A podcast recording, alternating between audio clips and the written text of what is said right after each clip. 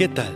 Bienvenidos una vez más al devocional con el pastor Gerson González, donde día a día nos acercamos a las escrituras para conocer y experimentar el poder del Evangelio. Deseamos que seas grandemente bendecido mientras escuchamos la palabra de Dios, porque la palabra de Dios no está presa. Comenzamos. Hola, muy buenos días y que el Señor te bendiga. Estamos cerca de la Navidad del año 2023 y siempre es un placer llegar a este tiempo y poder glorificar el nombre de nuestro Señor Jesucristo por su encarnación.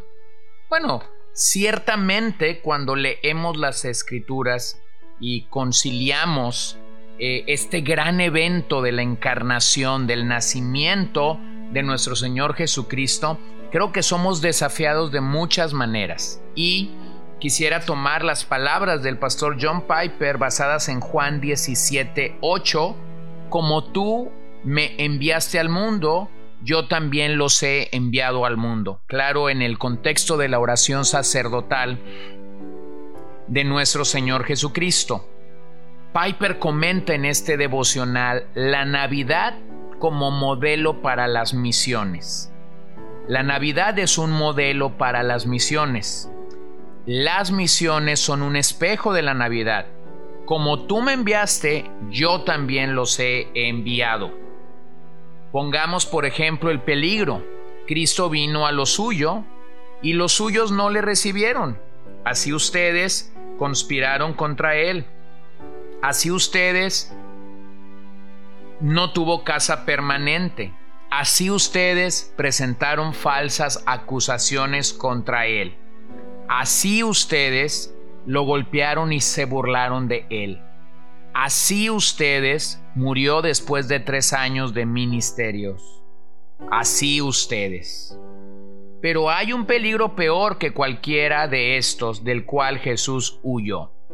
Y así ustedes a mediados del siglo XVI, el misionero Francis Javier le escribió al padre Pérez de Malaca, que hoy en día es parte de Indonesia, acerca de los peligros de su misión en China. Él dijo, el mayor de los peligros sería perder la confianza y seguridad en la misericordia de Dios desconfiar de Él sería mucho más terrible que cualquier maldad física de todos los enemigos de Dios pudieran infligir a nuestra carne, ya que sin el consentimiento de Dios ni los demonios ni sus ministros humanos podrían afectarse en lo más mínimo. El mayor peligro al que se enfrenta un misionero es la desconfianza de la misericordia de Dios. Si logramos sortear ese peligro, todas las demás amenazas pierden la capacidad de herirnos. Al final, Dios hace que cada uno pueda entender que cada daga, un cetro en nuestras manos. Como dijo J.W. Alexander, cada instante de labor en el presente será benevolentemente retribuido con millones de siglos de gloria. Cristo huyó del peligro, del peligro de desconfiar de Dios. Por lo tanto, Dios lo exaltó hasta lo sumo y así como a Él, también a ti. Recuerden en Adviento que la Navidad es un modelo para las misiones. Como tú me enviaste, yo también los he enviado. Tal misión implica peligros y el mayor de los peligros es desconfiar de la misericordia de Dios. Si sucumbimos en la desconfianza, todo está perdido. Si lo conquistamos, nada podrá lastimarnos por un millón de siglos. Así que esta mañana, mientras pensamos en la Navidad, te invito a reflexionar en la necesidad de poner toda nuestra confianza, absolutamente toda nuestra confianza en el poderoso nombre de nuestro Señor y Salvador Jesucristo. Y bueno, permíteme llegar al último salmo que estaremos considerando este año, Vamos a tomar dos semanas de descanso en los próximos días, no sin antes reflexionar en el mensaje del hermoso Salmo 133, un salmo gradual que regularmente se le atribuye a David, pero que a la vez es un salmo de sabiduría y de enseñanza. Así que vengamos a él. Mirad cuán bueno y cuán agradable es que los hermanos habiten juntos en armonía. Es como el óleo precioso sobre la cabeza, el cual desciende sobre la barba, la barba de Aarón, que desciende hasta el borde de sus vestiduras. Es como el rocío de Hermón, que desciende sobre los montes de Sión, porque allí manda el Señor la bendición y la vida para siempre. Bueno, aunque es un pequeño salmo, es grande en contenido. Así que preguntémonos de qué nos habla el salmo, de qué el, salmo está hablando. La palabra mirad puede traducirse también como contemplad, detenerte, observarlo. Así que en ese contexto, en ese contexto es algo sucediendo solo entre verdaderos santos. Por regla general es bueno que los hermanos vivamos juntos y en armonía, lo entendemos. Pero pareciera ser que el Salmo hace mención al gran gozo que experimentaba la congregación de Israel junto a su familia en las fiestas anuales que ellos celebraban. Creo que este salmo nos deja dos grandes enseñanzas. Primero, nos muestra la necesidad de la unidad. Y segundo, nos brinda ejemplos de esa unidad. Así que vamos a pensar en lo primero el día de hoy. La necesidad de la unidad. Observa cómo el salmista declara, mirad cuán bueno y cuán delicioso es habitar los hermanos juntos en armonía. Esto habla del mismo linaje o familia. Hermanos aquí habla de el mismo linaje o familia. Esta unidad puede llegar a ser superficial. Puede ser un familiar cercano o puede ser un compañero. La armonía a la que el Salmo está apuntando no se refiere a algo de tipo político, sino a una lealtad y fidelidad a Dios y también a su palabra. Observemos que no es trabajar juntos, sino trabajar juntos por la verdad de Dios. Así que este tipo de unidad está fundada en algo que verdaderamente es espiritual. Recordemos que los salmos graduales eran utilizados por los peregrinos que venían a Jerusalén. Ellos realmente estaban unidos en su adoración por Dios, por lo menos ellos venían tres veces al año a adorar a Dios. Y David califica esta unidad con dos palabras. Es buena y es deliciosa. Sin embargo, debemos de ser sinceros que esto escasea en nuestros días. El desacuerdo en cosas triviales, el desacuerdo en situaciones no importantes han llegado a dividir en vez de unir a una congregación.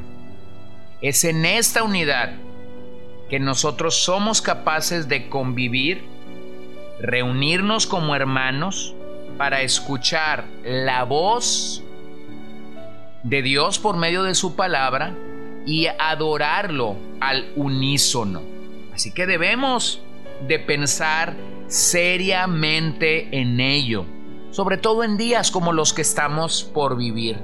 Qué paradójico es que mientras se celebra la Navidad, haya tanta desunión, haya tanta separación. Y no tienes que ir muy lejos porque lo puedes vivir aún en la cercanía de tu hogar. Así que yo quisiera que pudiéramos pensar que esta unidad a la que el Salmo nos invita a pensar realmente es necesaria. Es necesaria para dar testimonio a creyentes y para dar testimonio a no creyentes. Es necesaria porque muestra que somos el cuerpo de Cristo. Es necesaria porque revitaliza la vida de una iglesia. Es necesaria porque revela nuestra unidad interna como hermanos. Esta unidad no es una opción, no es optativa, sino es un requisito indispensable. Al decir que es buena, el salmista está diciendo que es notable. Al decir que es deliciosa, se refiere a algo que es extremadamente extraordinario. El gran predicador Juan Crisóstomo, quien vivió entre el 347 y el 407 después de Cristo, dijo: En el mundo hay cosas buenas, no agradables y menos aún deleitosas, y otras muchas agradables y deleitosas, pero que están lejos de ser buenas. Dar con algo en lo que coinciden ambos calificativos no es fácil, ya que suelen distanciarse. Pero en la armonía fraternal, además de ser provechosa, es es deleitosa. Así que quisiera animarte a que pienses si realmente tú estás trabajando en pro en pro de la unidad o en contra de ella. Mira cómo el apóstol Pablo cuando escribe a los romanos hace mención de esto en el capítulo 12, verso 16. Tened el mismo sentir unos con otros. No seáis altivos en vuestro pensar, sino condescendiendo con los humildes. No seáis sabios en vuestra propia opinión. Así que el Nuevo Testamento nos llama a lo mismo, a tener un mismo sentir en aquellas cosas que somos llamados. Y primera de Pedro 3.8, en conclusión, sé todo de un mismo sentir, compasivos, fraternales, misericordiosos y de espíritu humilde, no devolviendo mal por mal o insulto por insulto, sino más bien bendiciendo porque fuiste llamado con el propósito de heredar bendición. Así que esta mañana te animo a que puedas ser un, una persona de paz, una persona de unidad, que busca intencionalmente, que busca intensamente que estas cosas realmente funcionen de la manera que Dios lo estableció, que podamos ser compasivos, fraternales, misericordiosos y con un espíritu humilde. Así que oremos alrededor de este pasaje, ¿te parece? Señor, gracias esta mañana, porque nos llamas a tener un mismo sentir, nos llamas a ser compasivos, fraternales, misericordiosos y poseer un espíritu humilde. Esto te describe a ti, Señor. Así que rogamos que esa pueda ser una realidad para nosotros también el día de hoy. Te lo pedimos en el nombre de Jesús y te damos a ti la gloria, la alabanza y la majestad que solo tú mereces. En tu nombre oramos, Señor. Amén. Gracias por acompañarnos el día de hoy. No olvides compartir este devocional con todos tus conocidos y recuerda que puedes seguirnos en Podbean, Spotify y Facebook como CCBN Los Mochis para que puedas escuchar todos los mensajes, los devocionales y también seguir nuestras transmisiones en vivo. Esperamos que nos acompañes el día de mañana. Que el Señor te bendiga.